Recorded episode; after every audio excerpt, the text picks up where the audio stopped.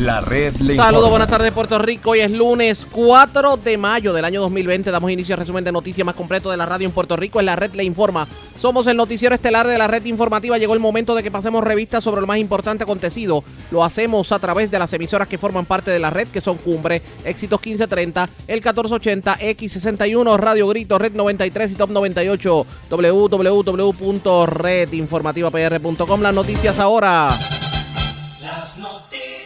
La red le Y estas son las informa. informaciones más importantes en la red Le Informa por hoy lunes 4 de mayo. Habla la gobernadora Wanda Vázquez con la red informativa y advierte que si la gente comienza al garete a violar el toque de queda, ella revertirá la orden ejecutiva al cierre total. Alcalde de Villalba teme que a raíz de los cambios recientes a la orden ejecutiva vuelvan a dispararse los casos de COVID. Caliente las vistas públicas que investigan traqueteos con pruebas de coronavirus. Hoy le tocó el turno a la controversial Mabel Cabeza. Se dispara la violencia en Vieques. Funcionarios piden a la policía intervención inmediata. Asesinan hombre en sector de Vega Baja. Encuentran muerto hombre en residencia abandonada en Ponce. Camión repleto de leche se vuelca en carretera de Bonito. Arrestan tres personas que se fueron a la fuga. Cuando intentó la policía detenerlos en Vega Baja, les ocuparon potentes armas. Esta es la red informativa de Puerto Rico. Bueno, señores, damos inicio a la edición de hoy lunes del Noticiero Estelar de la red informativa. De inmediato a las noticias, tuvimos la oportunidad temprano en la mañana de hablar con la gobernadora Wanda Vázquez sobre varios temas. Y entre ellos, el hecho de que hoy comienza la nueva orden ejecutiva, o sea, entra en vigor la nueva orden ejecutiva en cuanto al coronavirus se refiere, con algunos negocios que tendrán la oportunidad de operar de manera más flexible, pero claro está. Han habido varios incidentes el fin de semana, caravana de motoras, personas abarrotando las tiendas y la gobernadora hizo una advertencia a través de la red informativa de Puerto Rico. Si continúa el, liber- el libertinaje en la calle, la gobernadora va a revertir la orden ejecutiva y volveremos a lo que fue la primera orden ejecutiva con la restricción en los comercios. En entrevista con este servidor, esto fue lo que dijo la mañana de hoy la gobernadora Wanda Vázquez. Así es, allí es. Así fuimos personalmente. Son ocho meses difíciles. Arriaga, sinceramente, la red ha sido una situación de emergencia sobre otra que hemos manejado directa y personalmente. No me gusta, ¿verdad? Eh, más allá de lo que me puedan informar, personalmente fui, hablé con la alcaldesa, llamé a la mayoría de los alcaldes del sur para saber que estuvieran, que estuviesen bien, que no tuviesen daño ni personas perjudicadas. Pero sí, ciertamente, cierta y muy tristemente, Ponce vuelve a sufrir otro terremoto, otro temblor de 5.2, donde hubo mucho, muchas estructuras en el casco urbano afectadas y otras familias en diferentes lugares, pero afortunadamente la respuesta del gobierno fue una respuesta eh, sensible, con rapidez, con las necesidades y fueron reubicadas esas 22 o 23 familias, ya fueron reubicadas temporariamente en un techo seguro para lo que se buscan las alternativas permanentes. Para. Enhorabuena definitivamente porque estas personas han tenido que pasar las que no hemos pasado los mortales, como decimos nosotros, porque Así es. temblor más obviamente la protección para el COVID es una situación bastante seria. Sí, es seria y es importante lo que mencionas, Arriaga, porque estas personas, más allá de la situación del temblor del sábado, que se les buscó la alternativa, yo fui personalmente al residencial, hablé con parte de ellos, les dije, vamos a hacer todo lo posible para que ustedes hoy tengan un techo seguro, pero sobre todo, no podemos olvidar que estamos manejando una pandemia y esa pandemia es letal. Esa sí nos puede matar. Un descuido una falta de utilización de las medidas de seguridad y de higiene nos puede matar. Así que yo fui muy enfática con ellos y todas estas personas, antes de reubicarlas en los hoteles y en los lugares donde se reubicaron, se le hicieron las pruebas rápidas, Arriaga, Ujú. a 90 de estas personas y todos resultaron negativos afortunadamente. Así que sabemos que están bien protegidos con el aislamiento y las medidas de seguridad. Hablando de medidas de seguridad, a mí hay cosas que me preocupan personalmente y obviamente el fin de semana hemos tenido la oportunidad todos de discutirla. Y es que hay personas que como que han bajado la guardia en cuanto a mantener las medidas de distanciamiento social. Vimos este fin de semana una caravana de motoras, personas que han tratado de ir a la playa, etcétera, etcétera. Gobernadora, ¿qué usted le dice al pueblo sobre el particular? Porque eso es inaceptable, eso es inaceptable. Y yo le digo al pueblo puertorriqueño, como le he dicho desde el primer día que hicimos el primer lockdown en marzo 15, esto es serio, esto es serio, si usted no se protege, no lo coja broma, no lo coja livianamente, si usted no se protege con bufandas, con mascarilla y usted utiliza hand sanitizer y ustedes mantienen el distanciamiento social, se pueden contagiar y les puede causar hasta la muerte. No crea que estamos exentos dependiendo la edad. Todos, todos estamos expuestos. Hay unas personas que son más vulnerables y que hay que cuidarlas, como son las personas de la tercera edad y que yo siempre velo muchísimo por ellos, porque son los más vulnerables. Pero todos estos jóvenes que te creen conciencia, porque si ellos se contaminan, Arriaga, llegan a sus casas, contaminan a sus padres, contaminan a sus hijos, contaminan a sus abuelos. Y después vamos a estar sufriendo la pérdida de un ser querido. Si bajamos la guardia, se mueren. Porque es una, es una pandemia, es un virus letal. Así que vamos a mantener las medidas de seguridad para proteger nuestra vida y la seguridad de nuestros seres queridos y nuestros amigos y de esa manera vamos a poder nosotros a convivir con un virus que lo vamos a tener por los próximos meses y quién sabe si años. y, son virus que, a veces mutan y vienen más fuertes. No, definitivamente, pero esta situación yo creo que tenemos que llevarla más allá porque también vimos los centros comerciales, las filas en las megacadenas eran cosas serias, las personas no guardaron distancia. Eh, y la preocupación que hay es que tal vez, de, eh, tomando en cuenta que cambió el toque de queda, que de eso vamos a estar hablando rapidito, eh, obviamente por la nueva orden ejecutiva, que las personas se puedan confiar y abarroten las tiendas de momento. Pues no, no pueden. Ellos, hay una, el lockdown continúa. Hay un lockdown 24/7, se supone que la gente está en su casa. Hay unas actividades económicas que están exentas, pueden ir a trabajar y pueden ir a, eh, obviamente, hacer las gestiones que necesite. Si otra persona no tiene que ir ni a la farmacia, ni al supermercado, ni al banco, ni al hospital, ni a una cita médica, pues la persona tiene que estar en su casa. El lockdown es 24/7, hay un toque de, ser, de, de queda a las 7 de la noche, pero las personas tienen que estar en su casa todo el tiempo. Esas filas que vimos durante el fin de semana, tuvimos una comunicación con el secretario de Desarrollo Económico para que se comunicara con los megatiendas o con eh, los establecimientos donde pasó eso. Y yo les dije, si no cooperan con mantener las medidas de seguridad, se arriesgan a que hayan unas multas contra esos comercios, inclusive hasta el cierre. Por eso en el día de ayer tuvimos una reunión y creamos un grupo. Ese grupo de trabajo eh, está compuesto por la Policía de Puerto Rico, por OSHA, el Departamento del Trabajo, Hacienda y DACO, donde van a visitar los establecimientos, Arriaga, aquel que esté en violación.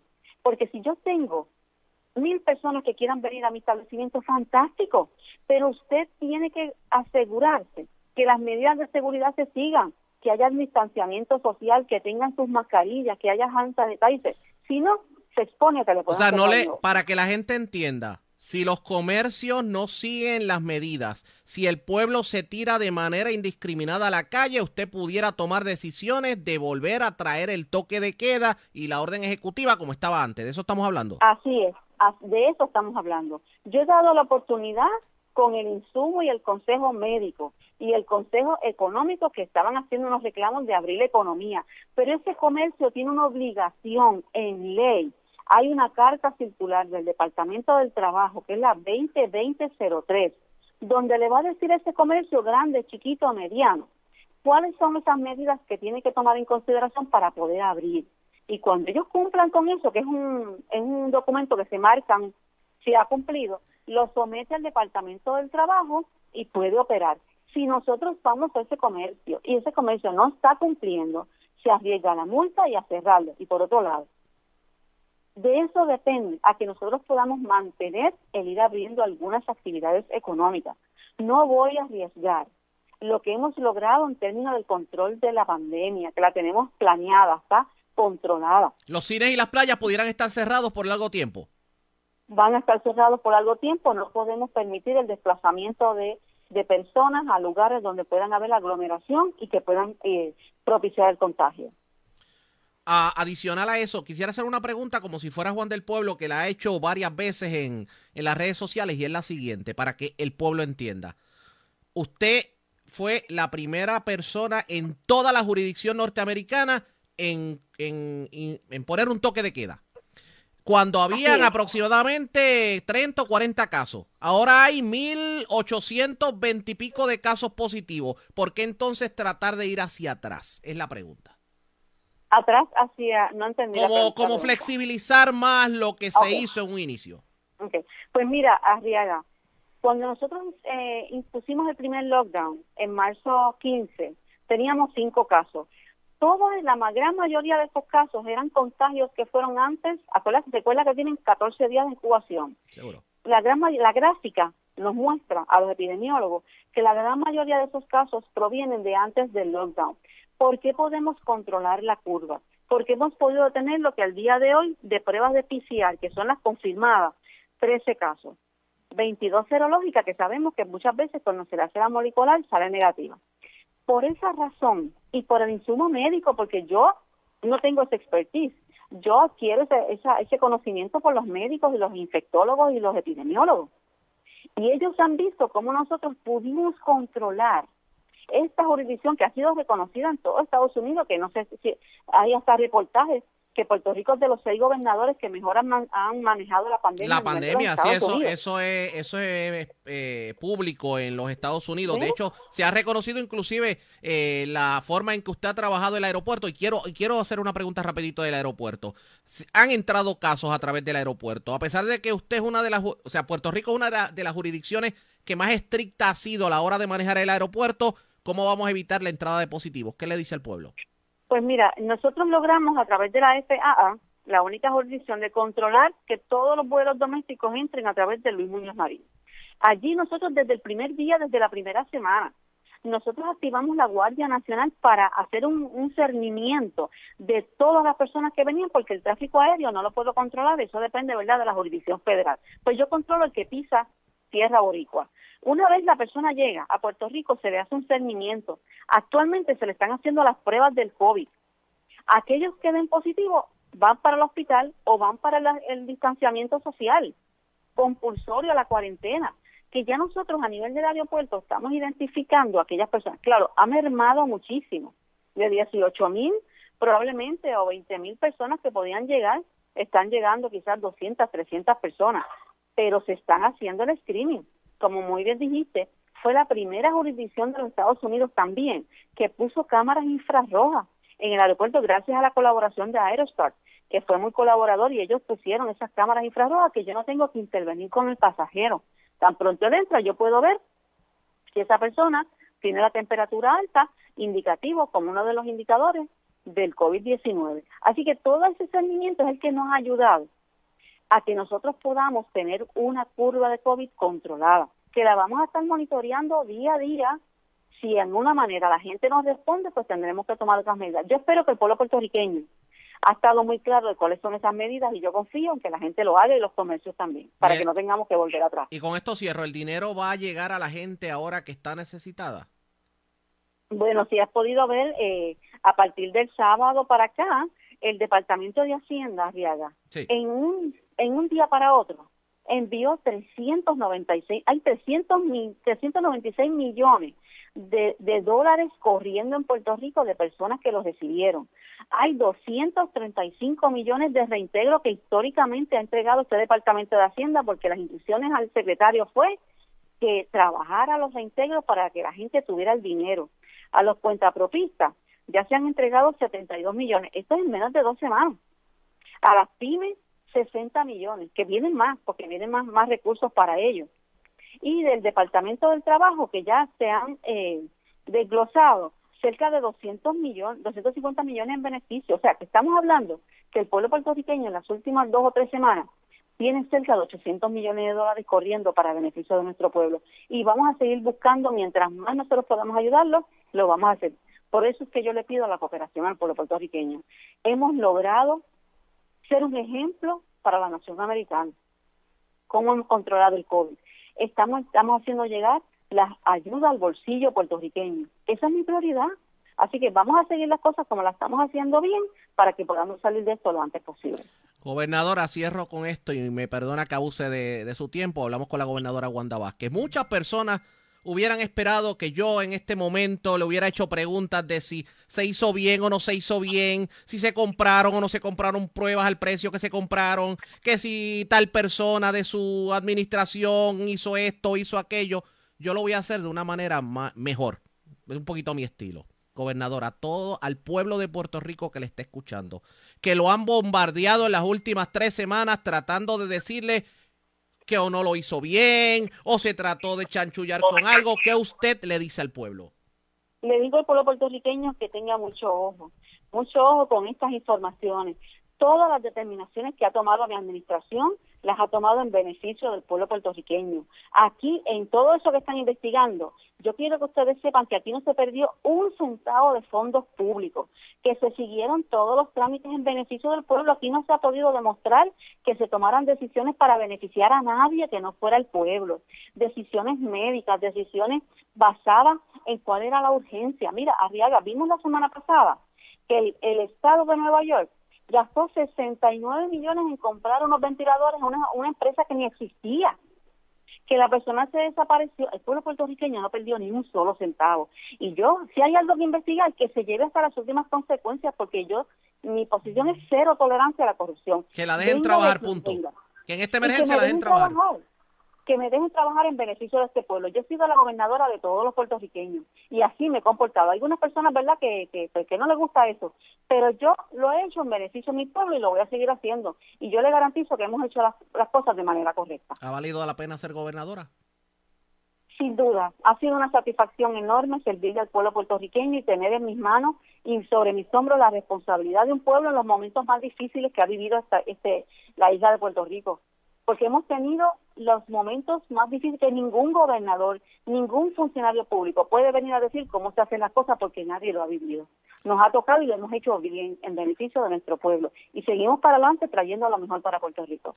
Gobernadora, le agradezco el que haya compartido con nosotros. Le voy a dejar como asignación varias preguntitas. Después, en algún momento, las tendremos, como qué va a pasar con el dinero de las enfermeras, qué va a pasar con, eh, pues, obviamente, las personas que están solicitando el PAN, cómo agilizamos la situación en el Departamento del Trabajo, si se van a inspeccionar las megatiendas, entre otras cosas. Pero, obviamente, hay que darle la oportunidad que atienda otros medios. Pero agradecemos tenemos rain check porque hay mucho tema de qué hablar definitivamente. y sobre todo esto estamos trabajando muchísimo, el Departamento del Trabajo ha adelantado muchísimo. Eh, a veces criticamos un poco cuando se asignan fondos para servicios de tecnología, pero precisamente por eso es que hay que invertir y el Departamento del Trabajo le dimos todos los recursos y hemos visto cómo ha sacado todo el dinero para beneficio de, de las personas que han perdido su empleo y así sucesivamente lo que le puedo garantizar al pueblo es que lo estamos haciendo con con, trabajando 24/7 en beneficio y sobre los 10 millones que ya se han desembolsado adicionales al PAN para que la gente tenga también con qué comprar sus alimentos. Eso fue lo que nos dijo la gobernadora Wanda Vázquez en la mañana de hoy en entrevista con este servidor. Lo cierto es que la gobernadora pues asegura que si continúa el libertinaje en las calles, pues no le quedará más remedio de, digamos, volver a traer lo que era el viejo toque de queda. De hecho, también en temas relacionados al temblor de este fin de semana en la zona sur de Puerto Rico, la gobernadora confirmó que le está solicitando a FEMA la extensión del periodo de incidente de los temblores del sur, eh, porque pues hay que incluir obviamente los daños del pasado 2 de mayo sobre el particular. Esta solicitud surge dado a que las ayudas de FEMA disponibles cubren a los afectados por los efectos de los eventos hasta el 4 de febrero del 2020. Y obviamente estos temblores que se dieron el 2 de mayo pues tienen que incluirse. Eso es lo que adelanta la gobernadora en la entrevista, pero habría que darle seguimiento precisamente a lo ocurrido este fin de semana. Ustedes pendientes a la red informativa porque vamos a estar hablando sobre el particular en el transcurso del noticiero. Mientras, hacemos lo siguiente. Presentamos las condiciones del tiempo. Vamos de inmediato al informe sobre las condiciones del tiempo. Mañana semi nublada para muchos sectores de Puerto Rico, la que vivimos en el día de hoy, pero la pregunta es, ¿qué debemos esperar para el resto de la tarde? Pues va a continuar bastante tranquilo el tiempo, definitivamente, salvo algunos aguaceros que se van a estar reportando en el transcurso de la tarde para algunas zonas del centro y el oeste de Puerto Rico. Eh, en cuanto al mar se refiere, pues ha estado un poquito picado el mar, sobre todo en las costas del noroeste de Puerto Rico. Hay algún tipo de aviso en cuanto a corrientes marinas se refiere. Las temperaturas en la noche se espera que alcancen los 60 grados. La red le informa. Señores, regresamos a la red Le Informa, el noticiero estelar de la red informativa. Gracias por compartir con nosotros. La ola criminal este fin de semana en las islas municipios se disparó. De hecho, hubo un incidente violento en donde eh, delincuentes se enfrentaron a tiros a la policía. Y sobre el particular, el presidente de la Asamblea Municipal de Vieques, Gypsy Córdoba, habló con Charlie Robles y esto fue lo que dijo. Este fue su análisis triste, lamentable. Eh, nosotros hemos tenido malas rachas, ¿verdad? Y momentos de sosiego, meses de tranquilidad, pero en los pasados meses, en las pasadas semanas, realmente esto está fuera de control. Ven acá, pero, pero, bueno, siempre se ha dicho que Vieques es, y lo lamento decirlo, que es una narcoisla. Siempre se ha dicho, y yo sé que los viequenses esto como que, como que les está malo, y a todo el mundo les está malo que digan así, pero ya eh, lo que ustedes están viviendo, persecuciones entre la policía y delincuentes y cantidades de armas que solamente se utilizan en la guerra, este, y la seguridad o, la inseguridad este, que ustedes están viviendo, por eso es que tú solicitas esta reunión con el alcalde. Definitivamente. Eh hay una situación desmedida, descontrolada, eh, y hay que atenderla. Hace unos años, eh, me recuerdo para la fecha del 2012, 2013, hubo una situación similar. Yo convoqué una reunión de pueblo, eh, fueron los oficiales de la policía, el alcalde, el comisionado, se, se delineó un plan, trajeron efectivos de la Isla Grande, eh, hubo arresto, hubo allanamiento y la situación se controló eh, básicamente hasta ahora, que entonces nuevamente explota toda esta situación y hay que atenderla inmediatamente. Ya, che. Pero... Y eh, mi, carta va dirigida al señor alcalde para que él convoque al pueblo porque la gente me escribe, la gente me pregunta qué está pasando, cuál es el plan, qué van a seguir, qué ha hecho el municipio. Eh, o sea, que no podemos ser eh, reactivos, debemos ser proactivos, así que yo entiendo que el alcalde debe convocar una asamblea de pueblo y que en ella él pueda explicar cuál es su plan y cuál es el plan del comisionado de la Policía Municipal de Vieques y cuál es el, plan del comandante de la Policía Estatal de Puerto Rico para que nos puedan ayudar en esta situación eh, que tanto nos preocupa. Y la gente de Vieques, Gypsy, ¿puede salir este, tranquilamente de sus hogares o esto ha llegado a tal magnitud que hasta, eh, eh, hasta salir no se atreverían? Bueno, realmente Vieques es un, es un pueblo tranquilo y la gente sale con relativa normalidad. Eh, lo que pasa es que hay algunos sectores o algunos barrios en los que se mencionan más comunes, como que son los barrios que están calientes, Así que son esos barrios a los que la gente que no viven ahí, a los que no frecuentan. Pero normalmente lo que es el pueblo y la población eh, y los demás barrios, pues la gente eh, transita con, con, relativa tranquilidad. Y, pero queremos eh, atajar esta situación porque ya la persecución que hubo de la policía y el tiroteo fue en medio de la carretera. Así por eso, por eso. Así que ahí ya esa norma se rompió y queremos realmente eh, que eso no vuelva a ocurrir. ¿Eso no se había dado antes, una persecución de tal magnitud? Se había dado, pero hace muchos años, así que nos toma por sorpresa y, es una situación triste, lamentable, ¿verdad? Que esto está ocurriendo y, debemos realmente atender esta situación. Diantre. Este, Gypsy, también hay una realidad en pueblos pequeños, Campana Grande. Dicen que como todo el mundo ahí se conoce, la policía conoce quiénes son los delincuentes. Mira, a mí me envían un mensaje Ahora mismo, cuando empezamos la entrevista y yo hice la introducción, y mira lo que me escriben. Dice, querían que la Marina se fuera y ahora el narcotráfico se apoderó de Vieques. Los viequenses saben quiénes son los criminales, pero los protegen. ¿Dónde está Hugo y su ganga de quejones? imagino que será Hugo Quiles. ¿Dónde está Hugo y su ganga de quejones?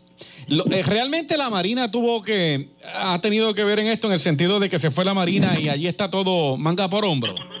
No, nada que ver, porque cuando estaba la Marina en Vieques, su trabajo no era eh, velar las, las calles ni, ni velar la criminalidad. el trabajo de ellos era bombardear nuestra isla, así que eh, el, el, hecho que ellos hayan abandonado Vieques no es que abandonó la población, simplemente abandonaron el terreno donde ellos bombardeaban. Así que es un comentario de una persona que ignora la realidad nuestra como isleños.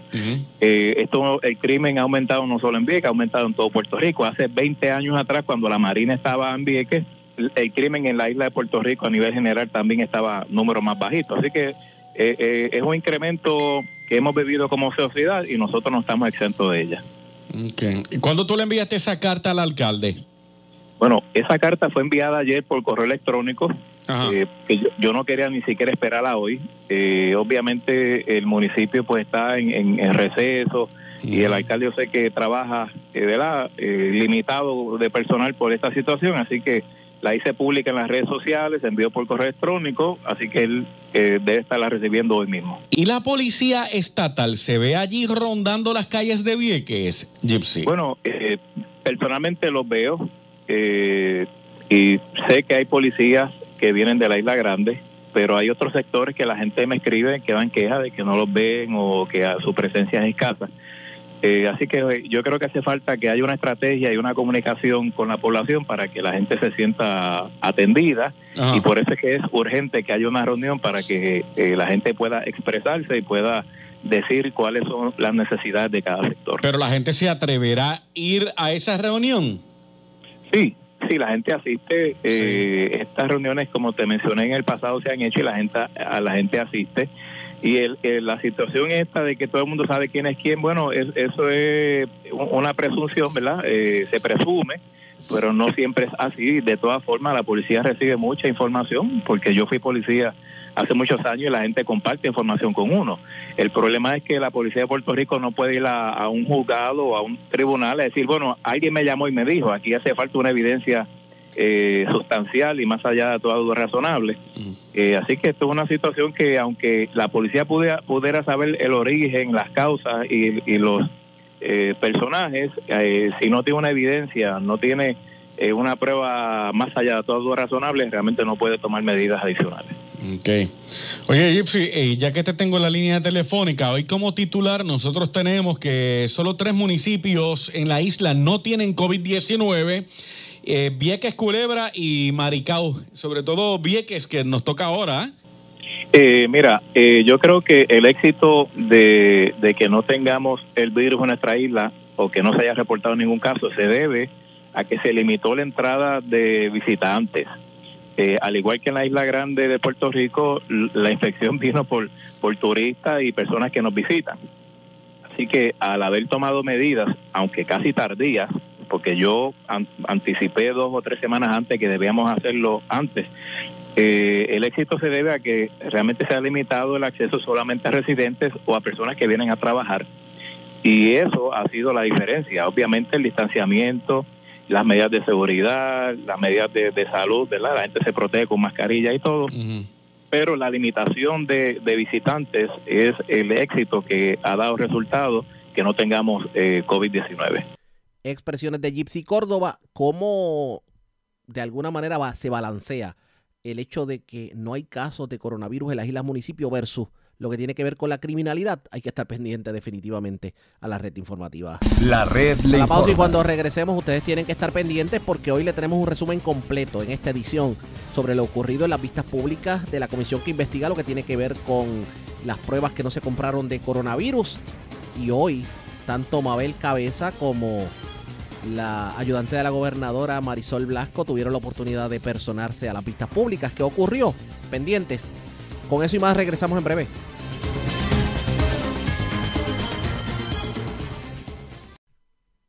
La red le Señores, informa. regresamos a la red de informa, el noticiero estelar de la red informativa. Gracias por compartir con nosotros. Como le habíamos indicado en el segmento anterior, se ha flexibilizado de alguna forma el, pues lo que es el toque de queda y pues todo lo que tiene que ver con la orden ejecutiva porque hay comercios que comienzan a abrir en el día de hoy. Obviamente la gobernadora advirtió en la entrevista que escucharon ustedes en el segmento anterior que si continúa el libertinaje vuelve atrás todo lo que se permitió de hoy en adelante. El alcalde de Villalba, Luis Javier Hernández, reaccionó precisamente a las nuevas medidas que se están tomando en entrevista con Omar de X61. Esto fue lo que dijo. Sí, nosotros, como bien tú dices, nosotros fuimos el primer municipio que, que estableció un sistema efectivo de rastreo de contacto que, no, es la, hacia donde se, se, han dirigido todos los principales países que han tenido que enfrentar esta, esta prueba, eh, porque obviamente eh, administrar pruebas rápidas eh, debe ser descartado por completo. La prueba rápida no, no es una prueba de diagnóstico, te puede dar un falso positivo como te puede dar un falso negativo.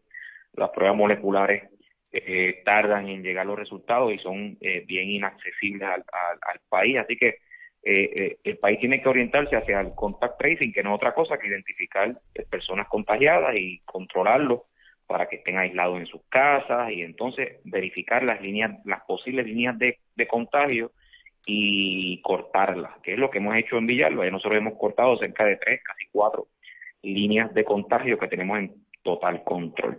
Eh, ciento y pico de personas en monitoreo, eh, el doble de los casos anunciados por el Departamento de Salud eh, positivo, eh, no solamente el doble, sino los correctos. Lo que me quiere decir es que ahora mismo el dashboard que Salud está presentándole al pueblo, el ejemplo principal es Villalba, la cantidad de casos que aparecen en el mapa no es en realidad la cantidad de casos que le consta al municipio. Ni, ni cerca, ni tan siquiera cerca. De hecho, de los, eh, de los cinco o seis casos que ellos informan en el dashboard, nosotros tenemos constancia de que muchos de ellos eh, fueron, eh, eh, fueron negativos con prueba molecular. O sea, ellos los pusieron como caso positivo atreviéndose a ponerlos con una prueba serológica, o sea, una prueba rápida, cuando eso eh, clínicamente es, un error, es, un total error. Pero por eso es que el municipio eh, hizo, lo, por eso fue lo que hicimos lo que hicimos, porque sabemos que los números eran incorrectos y tú no puedes tomar decisiones con relación a esta pandemia con una información incorrecta. Eso es como si un paciente se eh, tomara decisiones en cuanto a su cuerpo con una sin un CBC, o sea, o con un CBC de otra persona, o con un CBC que no es que no tiene los criterios correctos y exactos.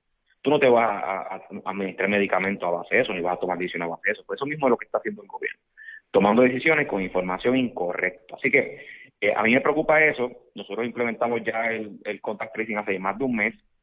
Ya hay muchos municipios que ya están haciendo lo mismo. O sea, por ejemplo, Arroyo fue uno de ellos que tomó un taller que el municipio le brindó y, creo que contrataron, están por contratar una, un epidemiólogo y otros municipios de todos los partidos, porque esto no es una cuestión de, de colores, ¿verdad? Esto es una cuestión de salud y de salvar vidas. Así que ya hay cerca de ocho o nueve municipios que ya implementaron su sistema eh, y varios que ya están en, en pos de implementarlo.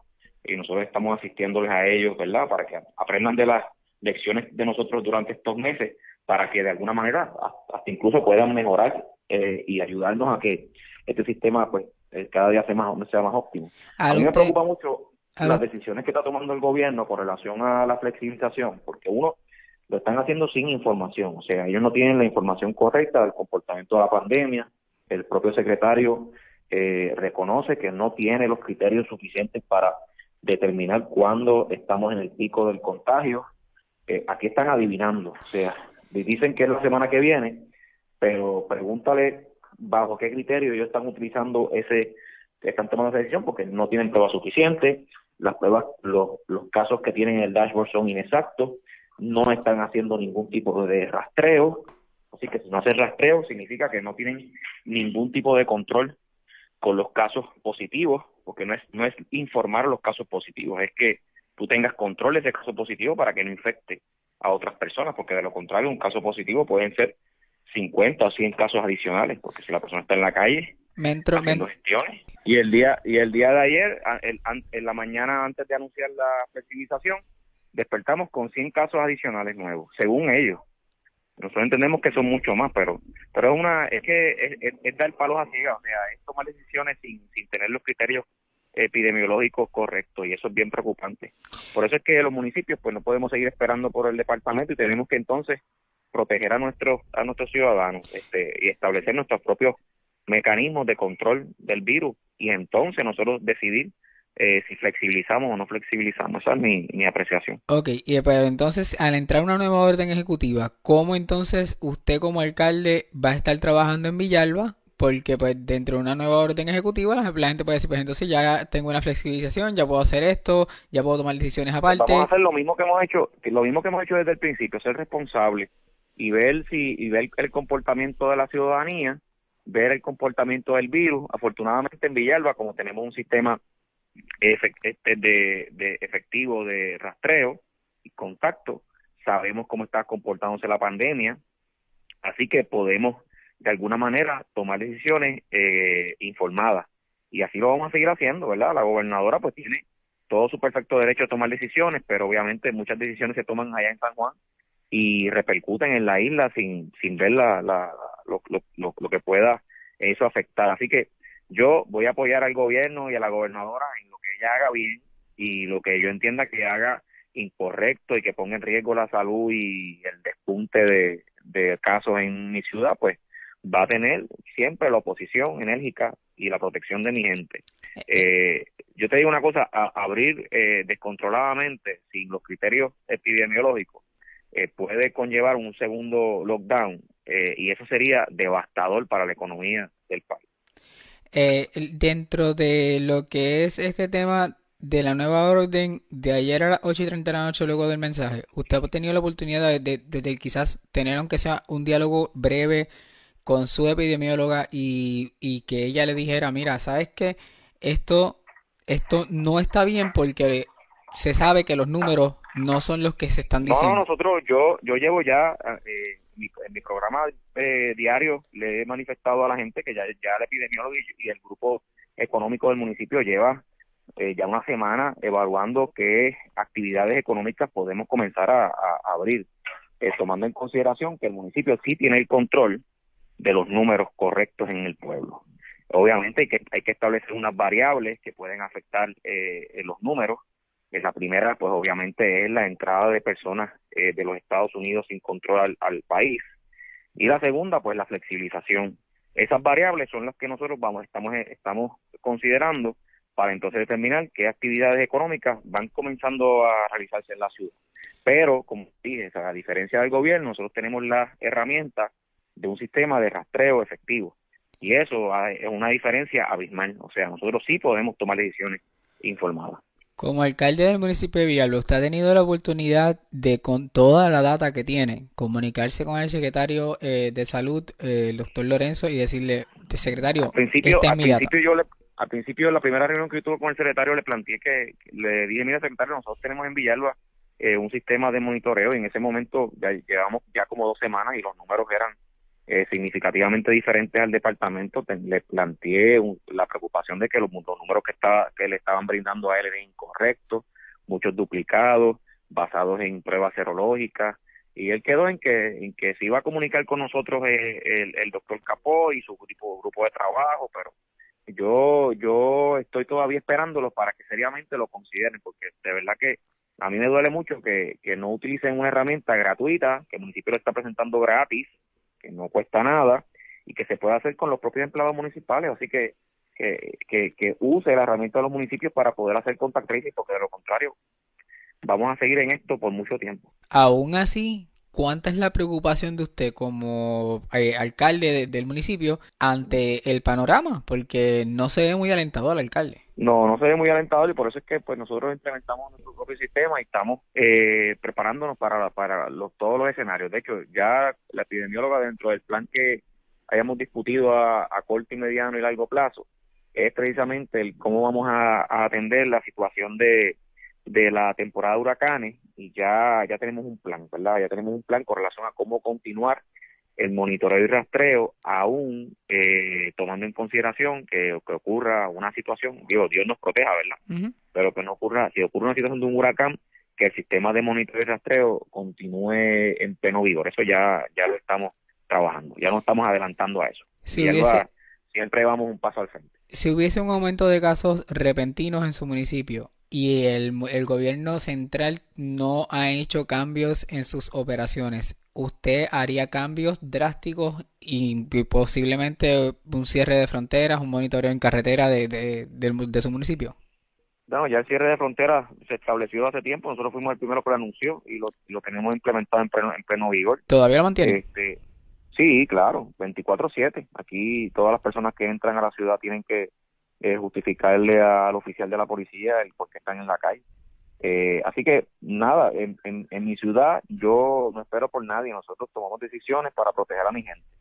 Eh, y hacia eso vamos a seguir eh, poniendo todos nuestros recursos. ojalá que el gobierno recapacite y pues comience a mirar hacia acá. Y no porque nosotros no lo sepamos todo, sino porque de alguna manera se aprende de cada una de las experiencias. Y si yo, si yo fuera el gobernador y tuviera un municipio que esté implementando un sistema eh, que está funcionando y que, y que de alguna manera puedo yo implementar en las demás ciudades, pues ¿por qué no hacerlo? Ah, porque soy del otro partido, eso no puede ser un criterio eh, eh, en estos momentos de emergencia. Yo estoy tomando decisiones para defender a todos los ciudadanos, no importa a qué partido, no importa si votaron por mí o si, van, o si no van a votar por mí. Esa no debe ser un criterio en estos momentos, en una emergencia. Debe ser el de salvar vidas, por encima de todo. A veces, a veces se ve como que pues, muchas, muchas de las cosas podrían quedar a nivel de San Juan y a nivel isla, lo ven, lo dejan un poco rezagado.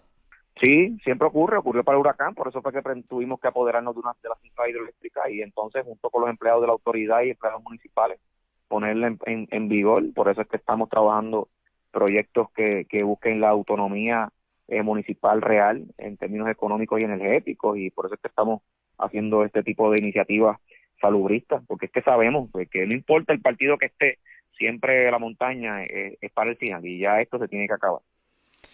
Bueno, alcalde Javier eh, Hernández, ¿algún mensaje más que desee llevarle al pueblo, a nuestros amigos de Escucha? Es que no importa lo que decida el gobierno, eh, la realidad es que la, la llave para la vida la, la tienes tú, en tus manos. Eh, se toma decisiones prudentes, se eh, razonable, eh, usa el sentido común eh, y, y, obviamente yo sé que hay una necesidad de salir a la calle, de hacer cosas, de la economía, por, por mil razones, pero, pero que siempre pongas la salud por encima de cualquier cosa. Aquí no existe eh, lo que la, en, ocasiones el país, el, la gente en San Juan quiere pretender que exista, que un balance entre la economía y la salud. No existe eso. La salud siempre va por encima. Pregúntale a un rico a ver qué daría eh, por tener salud, eh, eh, pues si, quisiera tener más dinero que, salud o quisiera tener un balance entre la salud y el dinero. La salud siempre va a ser primero, por encima de todo, y después pues viene la economía. Así que ese debe ser siempre el sentir de cualquier ciudadano. Expresiones del alcalde de Villalba, Luis Javier Hernández. El alcalde, pues, no entiende cómo es posible que se hayan abierto más los negocios, se haya de alguna manera flexibilizado el toque de queda y las órdenes eh, sobre quién debía o quién no debía salir y qué negocio abrir y qué negocio no operar y operar, tomando en consideración que los números que está presentando el dashboard médico no, como que no son muy correctos, porque por ejemplo, en el caso de Villalba, hay casos reportados que el alcalde conoce que no aparecen reportados en el Departamento de Salud. ¿Le dará el tiempo la razón a la gobernadora o a los alcaldes que toman con pinzas la flexibilización del toque? La red le A la pausa cuando regresemos las noticias del ámbito policíaco más importantes acontecidas entre las que tenemos que destacar se reportó un asesinato en Vega Baja, una persona fue encontrada muerta en una residencia de Ponce, hubo incidentes violentos el fin de semana en la zona de Vieques, como le habíamos adelantado, ha ocurrido de todo. Les informamos en breve. Mantenga la sintonía. La red le informa. Señores, regresamos a la red le informa, el noticiero estelar de la red informativa, edición de hoy lunes. Gracias por compartir con nosotros. Vamos de inmediato a noticias del ámbito policiaco. Comenzamos en la zona metro, en la zona norte de Puerto Rico, porque una persona fue asesinada anoche. Un hecho ocurrido en un sector de Vega Baja. Y es José Catalán, oficial de prensa de la policía, que nos trae detalles en vivo. Saludos, buenas tardes. Es correcto, saludos, buenas tardes, Ariaga. A través del sistema de emergencia 911 se reportaron unos disparos a eso de las 6.30 de la tarde de ayer, de domingo, en la calle Almendro, sector Hoyo, barrio Trocha, en Vega Baja. Al llegar las unidades de la policía al lugar, encontraron el cuerpo baleado de un hombre en el interior de un vehículo marca Mazda modelo Protege año 2002, con la tablilla I XW913, identificado como Jorge Vega Collazo de 30 años, quien presentaba múltiples heridas de bala en diferentes partes del cuerpo. Agente adscrito a la división de homicidios del CIC de Bayamón se hizo a cargo de la investigación. Gracias por la información, buenas tardes. Y buenas tardes, aquí Ariega, siempre a las órdenes. Gracias, era José Catalán, oficial de prensa de la policía en la zona metropolitana. De la zona metro vamos a la zona sur de Puerto Rico. Este fin de semana, el cadáver de un hombre de aproximadamente 31 años fue encontrado en una residencia abandonada en la zona de Ponce. Luz Morel, oficial de prensa de la policía en el sur, con detalles. Saludos, buenas tardes. Sí, muy buenas tardes a todos. Tenemos para informar que a eso de las 7 y 31 de la mañana del día 3 de mayo, fue reportado un incidente de persona muerta en una residencia ubicada en la calle Victoria Final, intersección con la carretera 123 en Ponce. La información recibida por personal de centro de mando, que aproximadamente a eso de las 7 y 10 fue informado a la policía sobre una persona en el interior de una residencia y la cual se encuentra deshabitada. Agentes adscritos al precinto Ponce Oeste se personaron hasta el lugar encontrando sobre el suelo de uno de los cuartos de dicha residencia el cuerpo de un hombre identificado por un familiar que llegó al lugar como Adelio Rodríguez Almodóvar de aproximadamente 33 años y quien era residente de la urbanización Morel Campos en Ponce. Según se nos informó que al momento se investiga como una, un posible aparente sobredosis. Los agentes Ángel López de la División de Homicidio y Nisa Caraballo de la Unidad de Servicios Técnicos hicieron cargo de la investigación correspondiente. La fiscal Camila Soto expidió boleta y ordenó el levantamiento del cuerpo. Eso es lo que tenemos hasta el momento. Gracias por la información. Buenas tardes. Muy buenas tardes a todos. Gracias, era Luz Morel, oficial de prensa de la Policía en Ponce de la zona sur. Vamos a la zona noroeste de Puerto Rico porque las autoridades arrestaron a una persona que fue sorprendida, aparentemente escalando el colegio San Carlos Borromeo en la zona de Aguadilla. Además, fue arrestado, detenido un comerciante. Se le erradicaron cargos por violar el toque de queda. Aparentemente estaba operando su negocio y tenía clientes en el interior del local ayer en la tarde. Esto ocurrió en Rincón. También en Rincón fue detenido una persona que estaba surfeando violando el toque de queda. Juan Bautista, ya la oficial de prensa de la policía en Aguadilla con detalles. Saludos, buenas tardes. Sí, buenas tardes para ti, buenas tardes para el público Radio Escucha. Como mencionaste, tenemos que en la noche de ayer fueron sometidos cargos por los delitos de escalamiento y violación al toque de queda contra Edinelson Vega Echevarría, de 42 años, residente de Aguada, y según se nos informó, el acusado eh, fue sorprendido por personal del Distrito Policíaco de Aguadilla este pasado sábado durante horas de la tarde, escalando el Colegio San Carlos Borromeo, que está localizado en la calle Real Marina de esa población. El agente José López, supervisado por el sargento Josué Concepción, consultaron los hechos con el fiscal Benjamín Miranda, quien presentó los cargos ante la juez Dinora Martín, la cual determinó causa contra el imputado imponiéndole una fianza de 30 mil dólares, la que éste no pudo prestar, por lo que fue ingresado en la cárcel regional de Bayamón. Eh, por otro lado, eh, tenemos que a las 5 y 45 de la tarde de ayer, personal del Distrito Policiaco de Rincón arrestó por violación al toque de queda a la comerciante Maurenda Nazario Ramos, de 41 años, residente de ese municipio, propietaria del negocio Campo Alegre, que ubica en el barrio Río Grande de esa población. Según se nos informó de manera preliminar, la comerciante se encontraba operando el mencionado establecimiento en violación a la orden ejecutiva ya que tenía clientes en el interior del local a los que le estaba vendiendo bebidas alcohólicas, así como otros que se encontraban en el exterior del mismo. La agente Noemí Figueroa, supervisada por el sargento Andrés Mendoza, citó el caso para una fecha posterior. Por último, tenemos que personal de ese mismo distrito policiaco, a las 10 de la mañana de ayer, en la playa Domes, ubicada en el barrio Punta de Rincón, arrestó a Alfred Riollano Boca, de 45 años, residente de ese municipio, por violación a la orden ejecutiva de toque de queda. Al ser intervenido, eh, Alfred, eh, en el interior de la playa practicando el deporte de tabla, lo cual pues está prohibido en estos momentos por el toque de queda, este se negó a revelar su identidad ni proveer a las autoridades documentación alguna que lo identificase, por lo que fue detenido por obstrucción a la justicia y violación a la orden ejecutiva.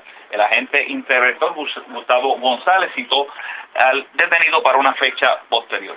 Gracias por la información. Buenas tardes. Buenas tardes. Gracias, era Juan Bautista, ya la oficial de prensa de la policía en la zona de Aguadilla, de la zona noroeste. Vamos a la zona central de Puerto Rico porque las autoridades eh, detuvieron a una persona violando el toque de queda. Aparentemente fue sorprendida corriendo Ford Tracks en el barrio Salto de Orocovis. Aparte de eso, otra persona fue intervenida en una estación de gasolina en, en Coamo. Aparentemente tenía un arma de fuego ilegal en su poder. Y una residencia en Coamo fue escalada y se llevaron medio mundo de la misma, señores.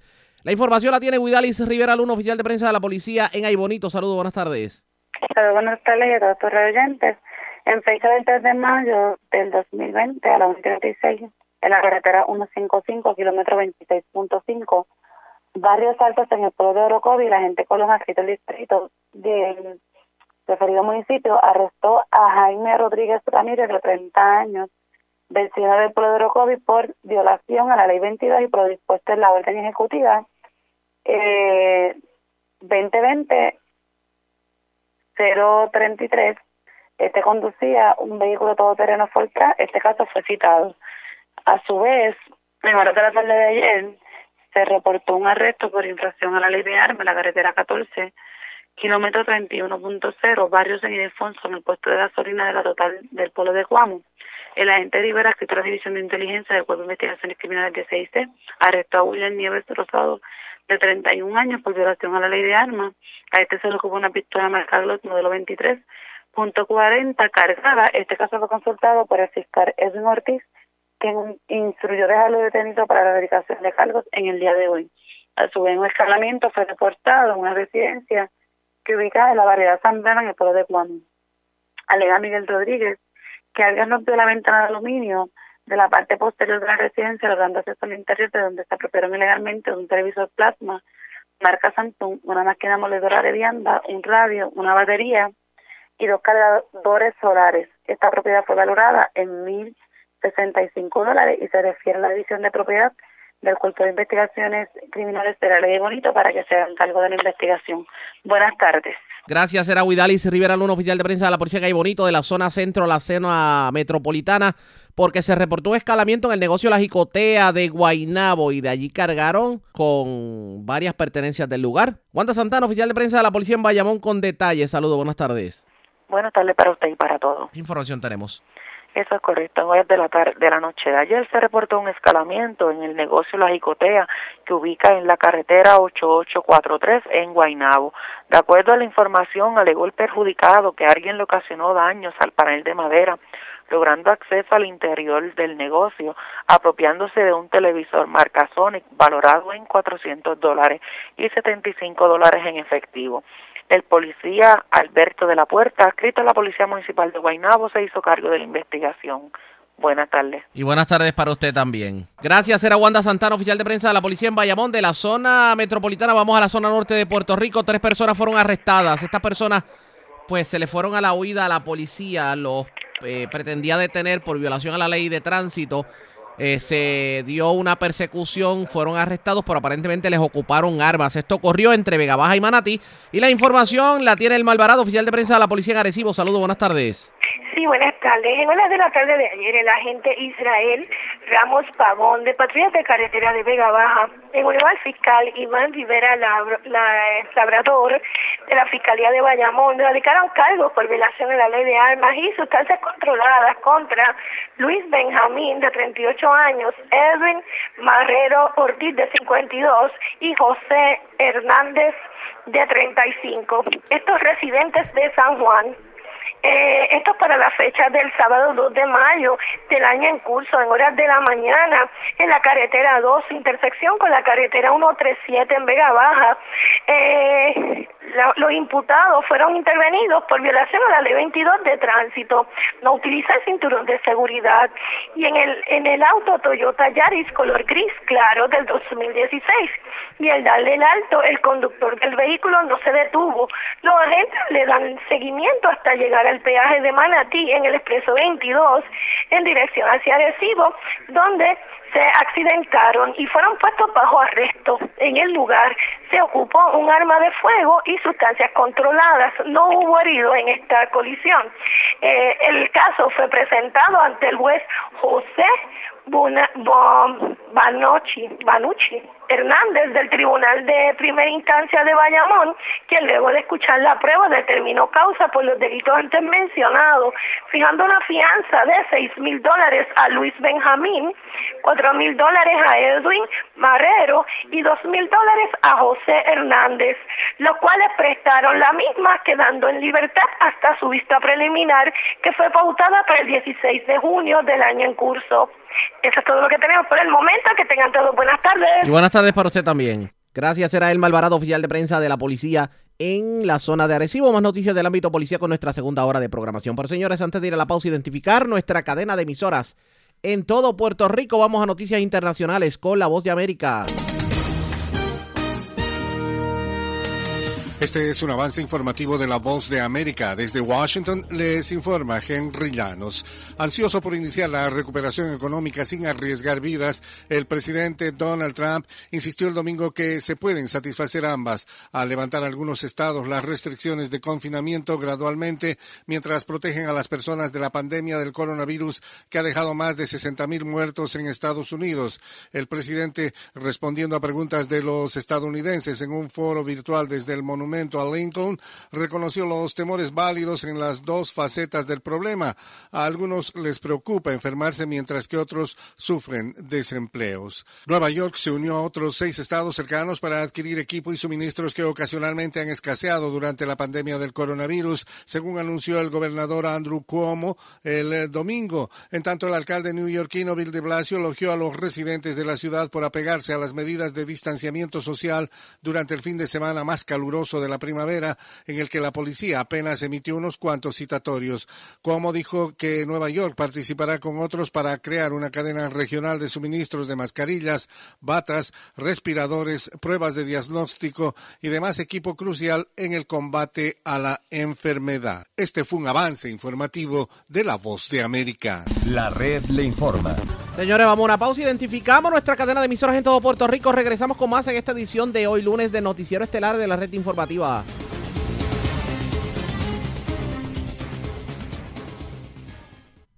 La red le informa. Iniciamos nuestra segunda hora de programación. El resumen de noticias más completo de la radio en Puerto Rico es la red le informa. Somos el Noticiero Estelar de la red informativa edición de hoy lunes 4 de mayo. Vamos a continuar pasando revistas sobre lo más importante acontecido. Lo hacemos a través de las emisoras que forman parte de la red, que son Cumbre, Éxitos 1530, el 1480X61, Radio Grito, Red 93 y Top 98. Señores, las noticias ahora. Las noticias. La red Y estas son las informaciones más importantes en la red Le Informa por hoy lunes 4 de mayo. Habla la gobernadora Wanda Vázquez con la red informativa y advierte que si la gente comienza al garete a violar el toque de queda, ella revertirá la orden ejecutiva al cierre total. Alcalde de Villalba teme que a raíz de los cambios recientes a la orden ejecutiva vuelvan a dispararse los casos de COVID. Caliente las vistas públicas que investigan traqueteos con pruebas de coronavirus. Hoy le tocó el turno a la controversial Mabel Cabeza. Se dispara la violencia en Vieques. Funcionarios piden a la policía intervención inmediata. Asesinan hombre en sector de Vega Baja. Encuentran muerto hombre en residencia abandonada en Ponce. Camión repleto de leche se vuelca en carretera de Bonito. Arrestan tres personas que se fueron a la fuga. Cuando intentó la policía detenerlos en Vega Baja, les ocuparon potentes armas. Esta es la red informativa de Puerto Rico. Bueno, señores, damos inicio a la segunda hora de programación en el noticiero estelar de la red informativa de inmediato a las noticias. Le llegó el día a Mabel Cabeza de dar explicaciones sobre todos los señalamientos en su contra en cuanto a aquellas eh, malogradas pruebas de coronavirus que no se pudieron comprar porque alegadamente hubo chanchullo envuelto y lo que ha motivado una investigación cameral que de hecho ha dado mucho de qué hablar. No solamente ella estuvo presente, sino que Marisol Blasco, la ayudante de la gobernadora también, y el secretario de la gobernación, entre otros funcionarios. ¿Qué ocurrió en la vista pública? Vamos a escuchar. rendirme cuentas a mí como secretario de gobernación Sí. en, en ninguno es un trabajo de coordinación basado en la orden ejecutiva Fíjese lo interesante en que empieza la vista pública, el secretario de la gobernación admitiendo que la subsecretaria no responde a él a pesar de ser él el jefe de la subsecretaria y que ella puede tomar decisiones por su cuenta, pero cuando se le cuestionó sobre el destaque de Mabel Cabeza de allá del Departamento de Salud a la Fortaleza, señores, escuche esto, esto fue lo que dijo. Cierto es que a la una de la tarde se le entrega la carta de destaque a la empleada Mabel Cabeza y 15 minutos luego usted llama a la doctora Quiñones del Hongo diciéndole que ese destaque no podía realizarse porque la señora Mabel Cabeza era indispensable. ¿Conocía entonces usted a Mabel Cabeza, licenciado? no Y, y le Usted que tenía- que usted- la- no, pero- cuando usted dice que lo cierto es, esa es la percepción suya de Licenciado, las licenciado, las preguntas las estoy haciendo yo. ¿Cómo no? Escúcheme y conteste cuando yo le haga las preguntas. ¿Cómo no? ¿Por qué luego de 15 minutos de haber entregado una carta, usted llama a Quiñones del Hongo para decirle que la transi- la- la- la- el destaque que ella había otorgado no se podía dar? Si usted en horas de la mañana nos dijo que ustedes en Fortaleza no entraban en los destaques administrativos, que eso era una decisión de la autoridad nominadora. Pero resulta ahora de que en efecto usted, ustedes en Fortaleza sí intervinieron con este destaque, llamándola y diciéndole que no podía hacer este destaque porque la señora Cabeza era indispensable.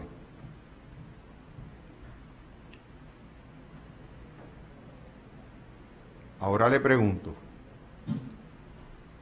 ese mismo 18 de marzo, usted recibió a la doctora Quiñones del Hongo con una carta otorgándole un destaque a la misma empleada Mabel Cabeza a Fortaleza, ¿correcto? Yo no la recibí con esa carta, no. ¿Y cómo la recibió? La recibí como la recibo como, como la recibí antes en las reuniones que pudiera haber habido en Fortaleza, con la misma cordialidad, que eh, yendo al, al lugar de reunión y dialogando. Pero Eh, usted tenía la que- carta en su poder ya, debidamente redactada. No, en ese momento no. Eh, ¿Y la- cuándo la tuvo en su poder esa carta? Finalizando la reunión que sostuvimos ese día en el Salón Caoba, eh, yo estaba saliendo de la, de la reunión. ¿No fue antes de eh, no, no fue licenciado? antes. No, fue al final, final de la reunión. Fue ya despidiéndonos inclusive, ya no quedábamos mucha gente allí. Y yo, y yo me había ido a Esa carta, ¿quién la redactó? eh, la oficina de administración de, de Fortaleza. El administrador, la oficina del administrador de ¿Y Fortaleza. cómo el administrador decidió hacer esa carta? ¿Quién le dio conocimiento a él sobre eso, ese destaque? por eso le pido, ¿verdad? Que si, que si me deja explicar que la razón, no, no hay una correlación entre la razón de mi llamada y haber conocido un alegado o, y no tengo por qué dudarlo, ¿verdad? Pero un destaque de la señora Mabel Cabeza interno en salud. La razón de mi llamada es para dialogar con ella, eh, porque ella venía para la fortaleza eh, y yo usualmente cuando hay personas que, que van a ir a la fortaleza o algo para una reunión, en ocasiones pues me gusta eh, llamar, ver cómo están las cosas, qué puedo hacer por ellos, qué puedo hacer mi oficina eh, por ellos y básicamente esa es mi, mi manera de, trabajar.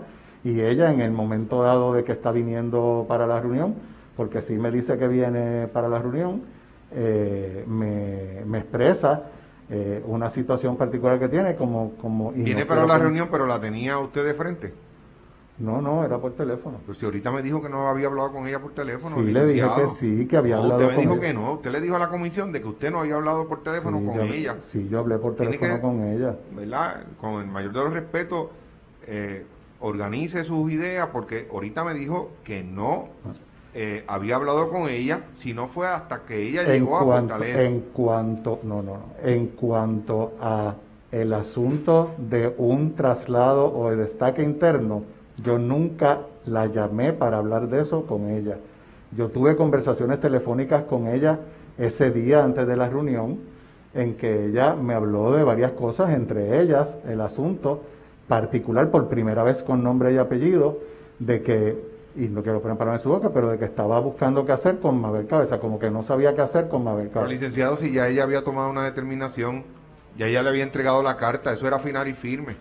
Ella le entregó la carta a la una de la tarde, no tenía por qué estar diciéndole a usted si hacía el destaque o no, porque ya ella Pues como lo- autoridad nominadora había decidido a la una entregarle la carta a cabeza y usted nos dijo en horas de la mañana de que ustedes no entran en eso, que eso es una decisión única y exclusivamente. Entonces Pero es que la razón de mi llamada no fue- ¿verdad? No, porque la razón de mi llamada no entonces, fue ¿por qué para eso. Fortaleza interviene en un destaque administrativo que la autoridad nominadora ya había establecido de que iba, de que había una necesidad? Y a la una de la tarde del 18, ya Fortaleza, eh, ya Salud había entregado la notificación de ese destaque. de lo cual yo no tenía conocimiento. Ella no me dice a mí en la conversación telefónica que tuvimos, saqué a Mabel Cabeza y, me la, y la mandé a otro sitio con las personas que usted mencionó. ¿Y a quién se lo dijo entonces? No sé, a mí no fue. O sea, que Luis Augusto Sánchez actuó... Eh... No, no, porque, porque ahí hay una serie de, de, de cosas que pasan después de esa conversación que yo tengo con ella.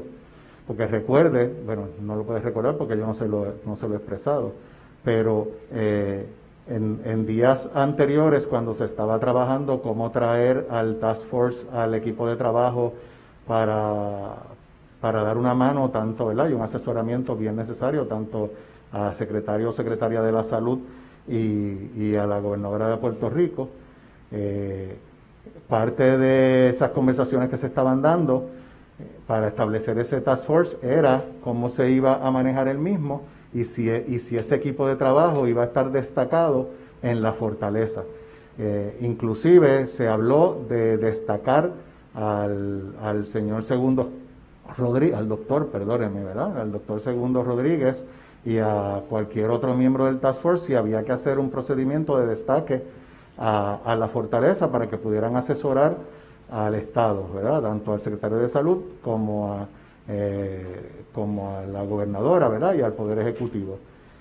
En ese proceso se determina que aunque era necesario hacer unos destaques para, para ese eh, eh, comité de trabajo o comité ejecutivo, como se le llamaría en español, al, llamado Task Force, se determina en, en conversaciones con ellos que a pesar de que se había tomado una determinación de que lo ideal fuera que estuvieran en destaque, terminamos decidiendo que lo ideal realmente era que fuera un equipo de trabajo médico que trabajara directamente para asesorar al gobierno y al Departamento de Salud desde el recinto de ciencias médicas, como, como en sus funciones de recinto de ciencias médicas. Inclusive para esa fecha se estaba hasta inclusive preparando el, el destaque del doctor eh, según Dos Rodríguez, que quedó sin, sin efecto, y esa misma fecha eh, este servidor pregunta, eh, le consulta o le pregunta a la señora Lilian Sánchez que a quien ella cree que sería ideal para, para traerla a trabajar directamente de enlace con el Departamento de Salud y el Task Force. Eh, ya se había dado mi conversación, que yo le menciono desde mi perspectiva, con la doctora Quiñones en que me menciona el asunto particular de la señora Mabel Cabeza como que ya no la quiere en su oficina.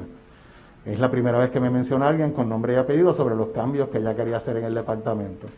Eh, pero yo no, ven, yo no verbalizo ni, ni, ni adelanto esa información a nadie. Yo me quedo con ella eh, para mí, ¿verdad? Pensando en cómo yo iba a poder ayudar a la, secretaria con ese particular, si de alguna manera. Eh, y la señora Livian Sánchez me menciona, en, cuando yo le hago la pregunta, ¿quién estamos buscando para ayudar a, al Task Force de Salud? Ella me menciona que una persona que había lucido muy bien en una reunión reciente, eh, en el Departamento de Salud había sido la señora Mabel Cabeza. Al yo tener información de que la doctora Quiñones de Longo eh, quería hacer algún tipo de cambio o hacer un movimiento de la señora Mabel Cabeza y tener el insumo de la, de la señora Lilian Sánchez sobre la percepción que ella tenía que había dado de control y de conocimiento eh, la señora Mabel Cabeza de cómo iban los trabajos en el departamento, pues yo ato esa situación, esa realidad, y, y digo, pues por favor comiencen a hacer el trabajo para ver si logramos el destaque de esta persona en la fortaleza para que ayude al Task Force. De ahí surge la carta y cuando la carta está preparada, ya tiempo más tarde de eso, porque yo bajé a mis reuniones e inclusive a estar en la reunión eh, en que les mencioné que estaba presente la doctora Quiñones. Al finalizar esa reunión, la carta estaba lista eh, y yo eh, voy donde ella y aprovecho como la conversación que había tenido sobre Mabel Cabeza fue conmigo. ¿Cuándo fue esa reunión? Porque Esa reunión fue más tarde en el día, en el Salón Caoba, la que le mencioné que ella estaba y que hablamos de los ventiladores. y eso. 18. Eh, entiendo que en la misma fecha, el mismo 18. Cuando ella ya había entregado la carta, estaba hablando con ustedes que no quería Mabel y que estaba buscando opciones para ella. Sí, Y ella ya había tomado una determinación. esa ya. parte yo no la sabía. Ella no me dijo, yo la moví de aquí, la saqué ni nada. Ella simplemente me expresó eso. Entonces yo le llevo la, la carta de destaque y hablamos coloquialmente y ella le pone el visto bueno, sin ponerme reparo, sin decirme no te la traigas para acá, sin decirme yo no recomiendo esto, sin hacerme ninguna advertencia de, de esta persona o las razones por las cuales ella eh, no quisiera eh, que viniera a Fortaleza ni que trabajara con el Task Force, simplemente le pone el visto bueno, compartimos un rato más. O sea, que y lo que usted nos quiere decir a la comisión es que esto es pura coincidencia que el 18 de marzo la doctora Quiñones del Hongo haya decidido otorgarle un, un, un destaque a la empleada Mabel Cabeza para CEN. A las 3 tenía una reunión en Fortaleza. Cuando termina la reunión, la coincidencia es que usted va y le lleva la carta para que ella la dé el visto bueno para destacar a la empleada Mabel Cabeza, que había sido recomendada por Lilian Sánchez para que fuera trabajara de la mano con el Task Force. Entendí bien, ¿verdad?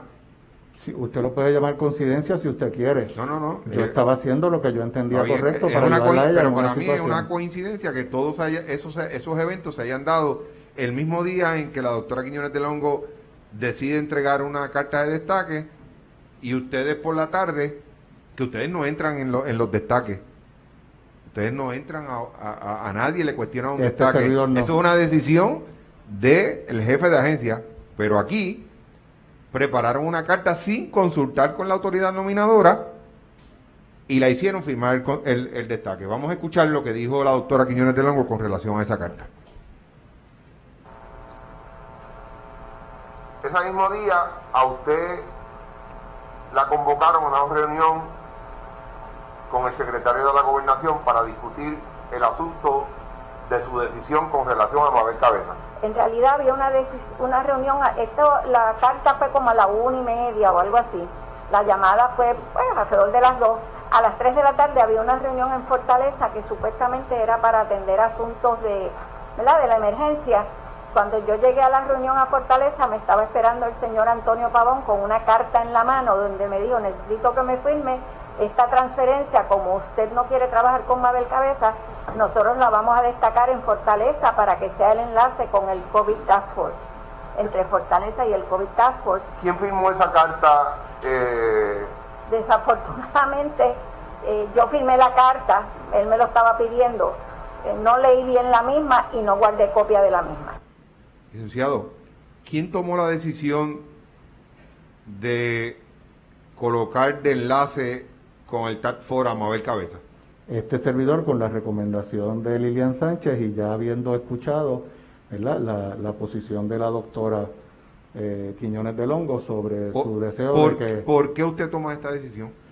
porque cuando yo pregunto sobre si ya habían pensado en alguien para ayudar al Task Force en las cosas administrativas y en el enlace y lo demás, que, que algunos miembros o futuros miembros del Task Force eh, entendían que iban a necesitar eh, como ayuda, eh, la señora, como le expresé antes, la señora Lilian Sánchez me dice que, que por unas ejecutorias o por unas expresiones que tuvo la señora Mabel Cabeza en días recientes, había demostrado conocimiento total de, de lo que estaba pasando con la emergencia en el departamento y que sería la persona idónea para eso. Y yo simplemente... ¿Qué criterios en adición usted utilizó para decidir que una, es una, una, una, una función importante iba a ser el enlace entre Fortaleza y el Tax ¿verdad? Y salud. Y, sa- y salud también. ¿Qué criterios usted utilizó para eso?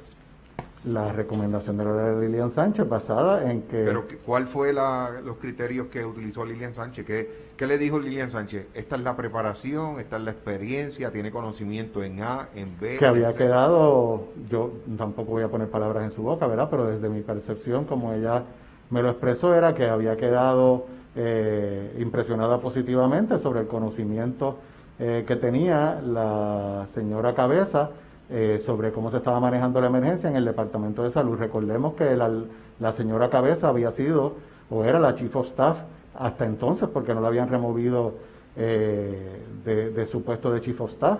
Eh, del secretario Rafi Rodríguez durante todo ese tiempo, durante los tres años que había trabajado. Si, ¿Sabía usted si Lilian Sánchez conocía previamente a Mabel Cabeza? No. No. No me consta.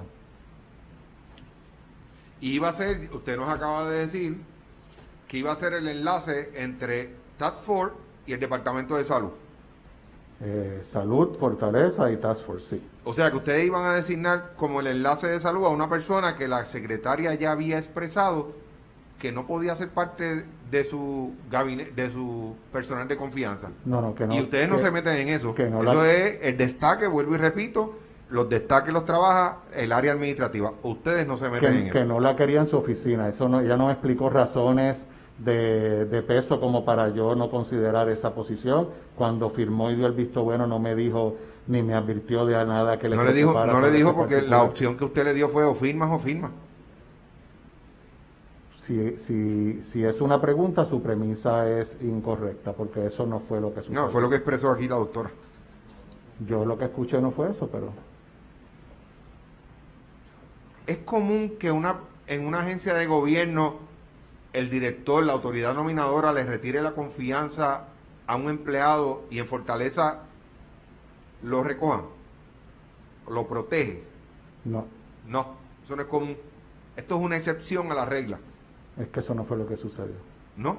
Esa es su interpretación de lo que no, No, no, Pues dígame, aclárame entonces. Pues ya le expliqué que ella me preguntó, ella, ella conmigo, me expresaba que, que no, ¿verdad? Que no como digo yo, ¿verdad? Como lo interpreto yo, que ella no quería Mabel Cabeza en su oficina, que como que no sabía qué hacer con ella, cuando yo oigo el nombre de Mabel Cabeza como una persona idónea para hacer del Task Force, pues yo pido que se haga el destaque y voy y hablo con ella, no antes de la reunión, yo no la esperé con la carta, todo eso sucedió después, tanto después que recuerdo que saliendo, que estando luego de firmar esa carta, eh, comparto en un rato más con ella y con parte del grupo médico ya tratando, ya yéndose en que eh, se está dialogando sobre la conferencia de prensa que se iba a hacer eh, pronto, no recuerdo exactamente si fue al otro día, para dialogar y lo demás. Y, recuerdo que los médicos del Task Force iban a venir todos con su bata blanca como, como médicos, ¿verdad? Como personas que que ejercen la, la, profesión. Así que ya estábamos hasta saliendo de, la reunión cuando eso sucedió. ¿Quién, ¿quién le dio entonces la instrucción a Luis Augusto para que redactara la carta? Eh, no, no puedo precisar quién la dio, no la di yo, yo sí dije, pues preparen todo para, para poder hacer ese destaque. Pero alguien tuvo que haberla dicho, porque usted nos ha dicho aquí. Pero no fui yo. no fue usted. No fui yo. Y no sabe quién fue. Pero fue por instrucciones mías. Ah, él la hizo por instrucciones suyas. Pero no directamente a él.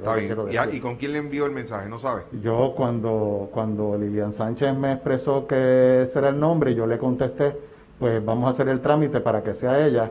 Pues de ahí ella tendrá que decir, ¿verdad? O explicar eh, cómo le dieron ¿En su oficina usted tiene empleados por, por destaque?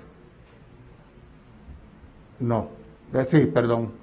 Eh, Paxi Córdoba. Paxi. Es un, es un destaque de editor. ¿Sabe usted ese destaque de Patsy fue de esa manera. Llamaron al secretario de Obras Públicas, fírmame aquí.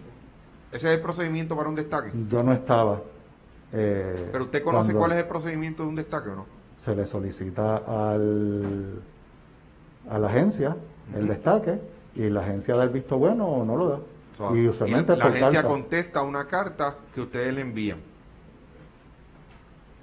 o que, o que se le presenta. ¿verdad? En ese caso en particular, recuerde que ya estábamos trabajando remoto, que ya que no había personas en la agencia, que estábamos en una emergencia y que, queríamos, y que queríamos establecer eh, inmediatamente el equipo de trabajo para Ese no es el caso de salud, que salud había gente, era cuestión, según enviaron email de otras cosas, pudieron haber enviado ese email a la autoridad nominadora porque lo cierto es que Recursos Humanos nunca le contestó a la Fortaleza sobre ese destaque. Solamente fue un visto bueno que la doctora usted la escuchó cuando dice que ni la carta ni copia le entregaron. Y esto, usted no se reafirma de que esto no es común en el gobierno, de que saquen a una persona de confianza de una agencia y Fortaleza la retenga. Eso no es común. No es la manera en que se opera. Y ustedes la asignaron coordinadora de el Fortaleza y enlace con el Departamento de Salud. Sí, tengamos presente que ella no la despide, ella no, no nos expresa razones para su despido, para salir de ella, ni nada por el estilo. Ella simplemente me hace ¿Y ustedes tocaron base con la empleada? Porque a la empleada sí ella le dijo por qué la estaba moviendo. No, yo no toqué base con la empleada. En conclusión, el funcionario admitió que fue la persona que aprobó el destaque de Mabel Cabeza, funcionaria que había sido, des, eh, digamos, había sido destituida del Departamento de Salud para formar parte o por lo menos ser coordinador entre el Departamento de Salud y la Fortaleza con el Task Force y la persona que inclusive tomó decisiones por encima de la renunciante secretaria de salud, la doctora Concepción Quillones de Longo. La vista estuvo la más interesante, pero esta hora es que está lo caliente con Mabel Cabeza, así que ustedes pendientes a la red informativa que le vamos a llevar información sobre el particular. La red La pausa, regresamos con más a la edición de hoy del noticiero estelar de la red informativa.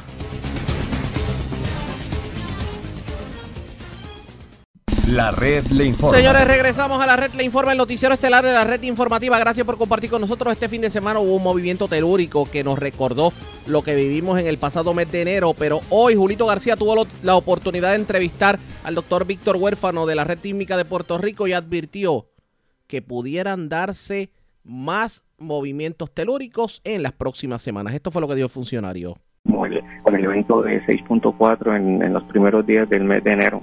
Eh, tenemos el pasado sábado un evento de 5.4.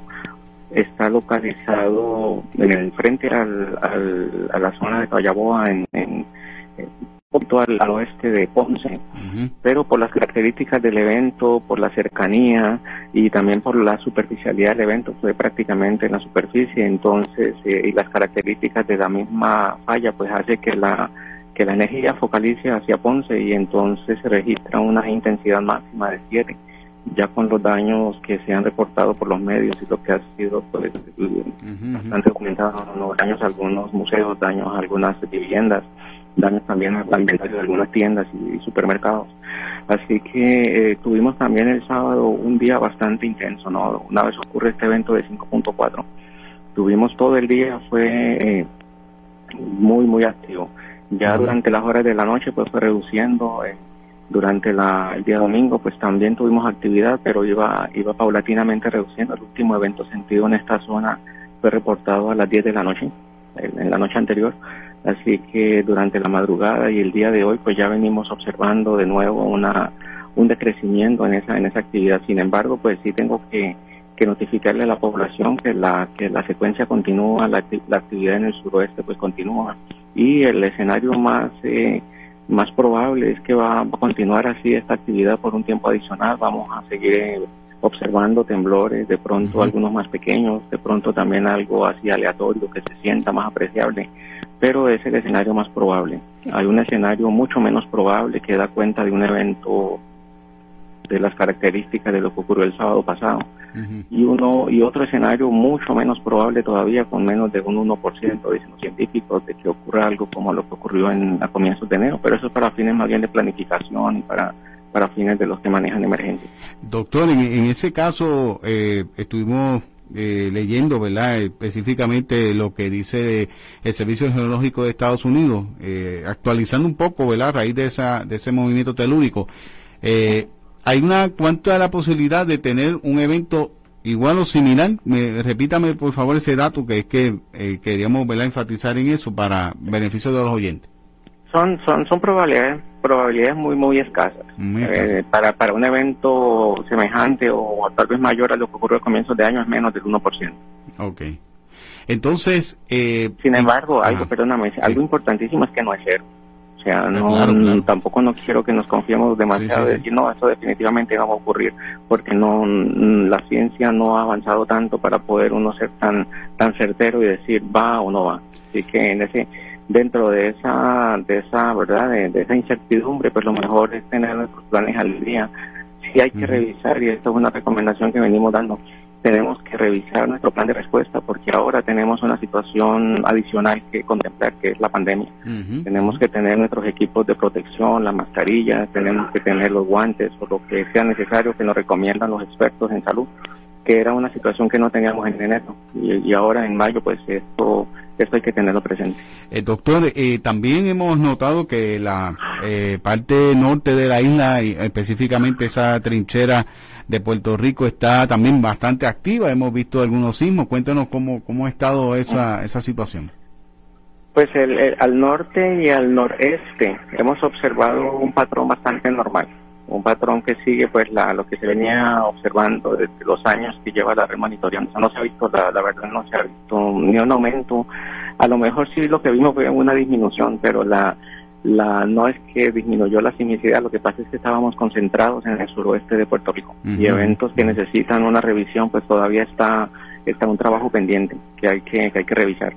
Donde sí hemos observado algún patrón un tanto alto es en el en el nor en el noroeste al otro lado es decir el el noreste es el norte de las Islas Vírgenes Sí, sí. que sería la zona sísmica del sombrero entonces el noroeste sería ya hacia la República Dominicana donde ocurrió el evento de- del 23 de septiembre Sí, que lo recordamos muy bien.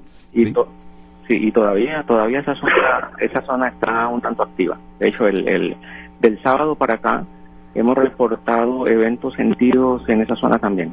Hemos eh, reportado eh, en la zona sur suroeste de Puerto Rico se han reportado 20 en la zona noroeste se han reportado los, los restantes los restantes cinco eventos. Así que todavía se mantiene esa actividad allá pero esa zona es bastante activa Así que eh, hay que hay que pensar en verdad en que es una, una zona que tiene una particularidad y es que los eventos pues son bastante son bastante recurrentes y, y es una zona activa. Sí, eh, doctor, en el caso, eh, volviendo al área azul, eh, los estudios que estaban por hacerse para identificar pues todo lo que estaba aconteciendo con esas placas tectónicas en esa área, ¿se pudo realizar o, o cómo ha estado eso eh, eh, para pues, beneficio también de nosotros? Que aunque no somos sismólogos ni, ni nada por el estilo, pero pero por lo menos tener la información, porque eh, por, por lo menos mi experiencia el pasado sábado es que sí me causa temor siempre un, ter- un temblor, pero lo pude manejar un poco mejor que el de 6.4, obviamente. Sí, claro, el, el, el evento de, el evento del sábado fue fuerte, indudablemente. O sea, los amigos y, y la gente de Ponce así puede dar fe de eso. Fue un evento muy, muy fuerte en el área de Ponce. El evento de, de enero, pues entonces afectó particularmente el área de Guánica. Eh, ahí fue donde fue como el cantazo principal y los pueblos de, de alrededor, pero el de sábado fue particularmente intenso en Ponce. Pues mira, los trabajos que se estaban realizando se siguen realizando. De hecho, los equipos que, que se instalaron en conjunto con el Servicio Geológico siguen en el campo y siguen eh, proveyendo información. Además de eso, se hizo, se realizó un trabajo de, de exploración oceanográfica en, en- en la zona sur sur, eh, y suroeste también, el, donde vino expertos del Servicio Geológico junto con el Departamento de Ciencias Marinas. Se hizo todo un levantamiento batimétrico para ver pues la, la, lo que los cambios que habían pasado al nivel del verdad al fondo del, del océano del mar del mar Caribe en este caso.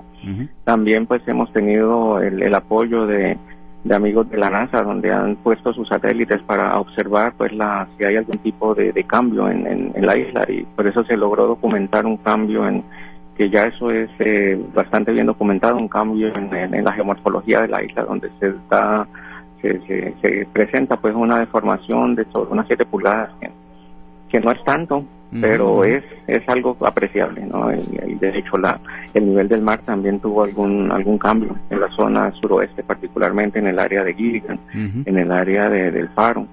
Así que son son resultados que se han ido afectando. Pero lamentablemente pues por el asunto de la pandemia hubo que, que tomar algunas eh, bueno, algunas previsiones pero el trabajo se seguirá haciendo. Eh, también, eh, por último, doctores, en este caso del suroeste, como usted ha indicado y eh, en otras ocasiones, esta actividad sísmica va a continuar, todavía se está liberando eh, energía en esa zona. Eh, que nosotros, por lo menos en el centro de la isla, eh, debemos esperar si viene otro terremoto fuerte? ¿Qué, es lo que usted nos aconseja a nosotros acá también en, el área montañosa? Pues mira, y particularmente en Utuado, Utuado tiene una particularidad que los temblores que vienen del sur y también del norte se, se, sienten de una forma bien apreciable en el área, particularmente de Utuado. Pues mira, la recomendación sigue siendo la misma, no podemos bajar la guardia. hay que tener nuestro plan familiar, hay que tener nuestra mochila de emergencia ahora con la verdad con la con la recomendación de incluir el, equipo necesario de protección para el virus eh, obviamente bueno Afortunadamente, pues allá en el centro de la isla no hay problema de tsunami, así que eso es una buena noticia, no tienen que preocuparse por eso. Pero eh, sí, eh, eh, revisar los alrededores, la casa, que no haya nada que se pueda caer o que nos pueda causar daño. las mismas recomendaciones que hemos venido haciendo, no hay que hay que mantenerlas. Eso no se puede bajar la guardia porque aquí estamos expuestos a que un temblor ocurra en cualquier momento. Me está haciendo una pregunta un oyente y es que y, esto, ¿verdad? Eh, tiene su lógica de pensarlo, ¿verdad? La, la, la, persona que me está haciendo este cuestionamiento. Es que dice que para el día de víspera de Reyes hubo un temblor de 5, cinco algo, no, no recuerdo muy bien. Y entonces al otro día vino el grande de 6.4. ¿Se puede repetir algo similar? Eh, me pregunta la persona eh, ahora mismo aquí a través de las redes. Pues sí, esa es una probabilidad. en, el asunto de sismología, lamentablemente todavía estamos muy, estamos eh, lejos de poder saber qué nos depara el futuro. Podemos saber eh, lo que lo que ha ocurrido, documentarlo, hacer algunas proyecciones, pero saber con detalles si mañana pasado o más adelante va a haber con exactitud algo, pues eso no, eso no hay manera de saberlo.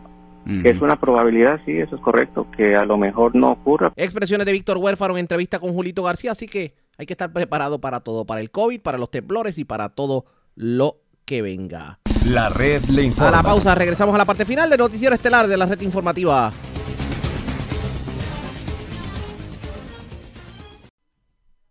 La red le informa. Señores, regresamos esta vez a la parte final del noticiero estelar de la red informativa. ¿Qué está ocurriendo con el coronavirus a nivel de Estados Unidos y del mundo?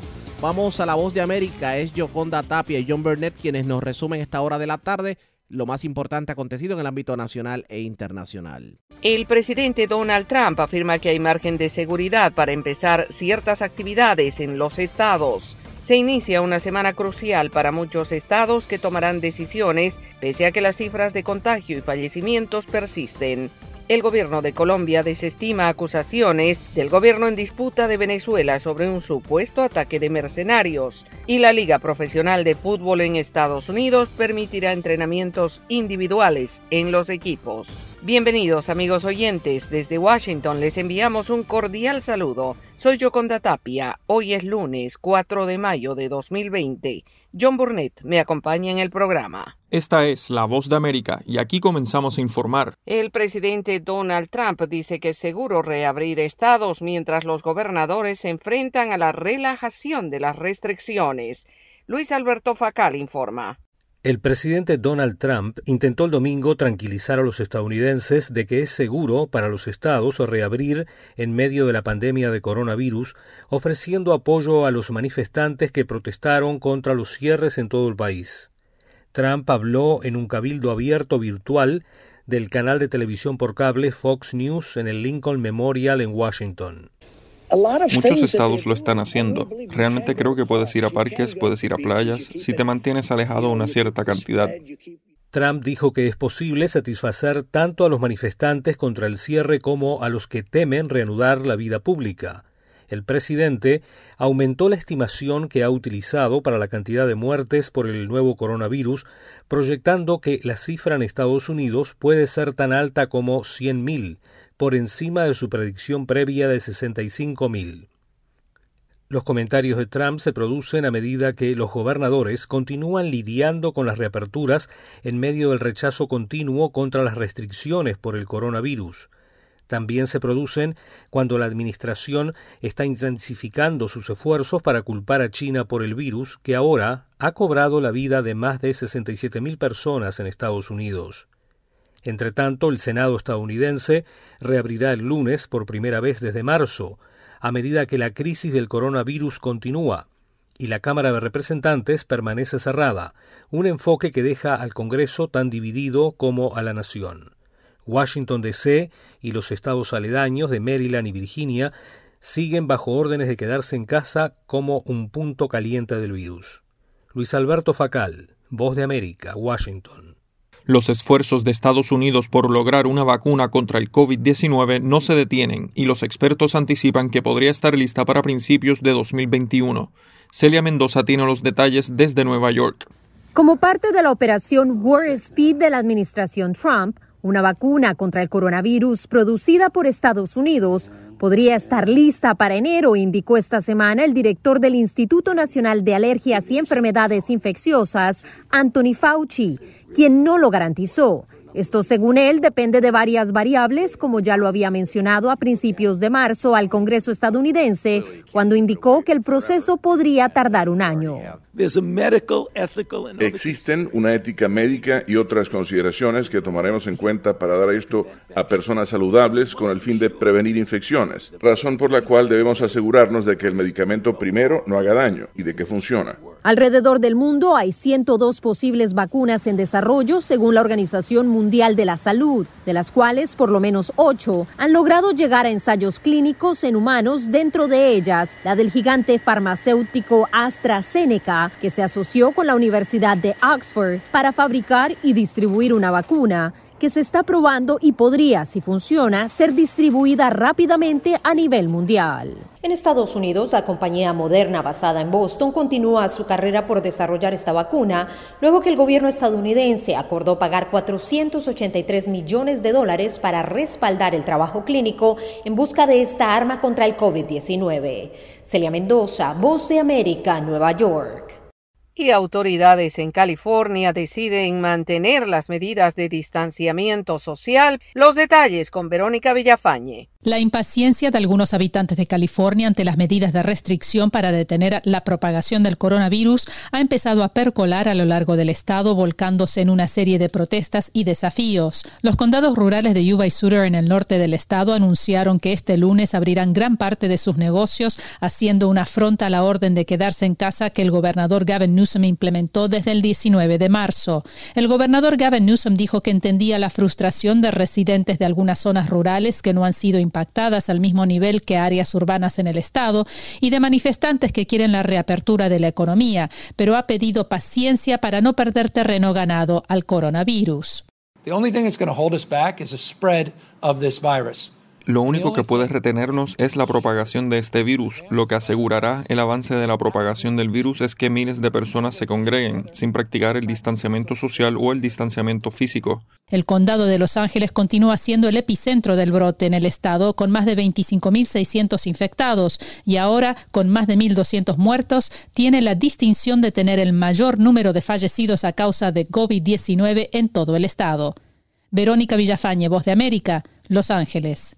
Organizaciones defensoras de los inmigrantes denuncian al gobierno del presidente Donald Trump por su decisión de postergar las audiencias para solicitantes de asilo. Bricio Segovia tiene los detalles. Bajo la emergencia nacional por el coronavirus, Estados Unidos aprobó a finales de marzo las deportaciones express para quienes cruzan la frontera ilegalmente, también para los solicitantes de asilo que son retornados a sus países en menos de 24 horas. Ninguna de esas personas recibe una audiencia judicial convencional, algo que ha sido criticado como una falta del debido proceso, y esta ausencia también se estaría dando con inmigrantes indocumentados que se encuentran dentro del país desde hace años. Así lo denuncian ahora dos ONG ONGs pro derechos humanos que decidieron demandar a la administración Trump. No importa nuestro estatus migratorio, tenemos el derecho al debido proceso. Eso es parte de nuestra constitución. De nuestra constitución. Entonces, eh, el gobierno no puede simplemente decidir detener a alguien sin demostrar por qué esa persona debe ser detenida. La Unión Estadounidense por las Libertades Civiles y la Capital Area Immigrants Rights Coalition aseguran que en los tribunales de inmigración se imponen fianzas sumamente elevadas a individuos que no presentan un riesgo de fuga. Este, esas fianzas altas es el proceso, lastimosamente, es el proceso normal en las cortes de inmigración a nivel nacional. Y solo porque se está considerado normal por las cortes de inmigración, no significa que es justo y de seguro no, no significa que es eh, constitucional. Estas organizaciones aseguran que esta práctica ha existido desde hace años, pero durante la administración Trump se ha extendido a nivel nacional.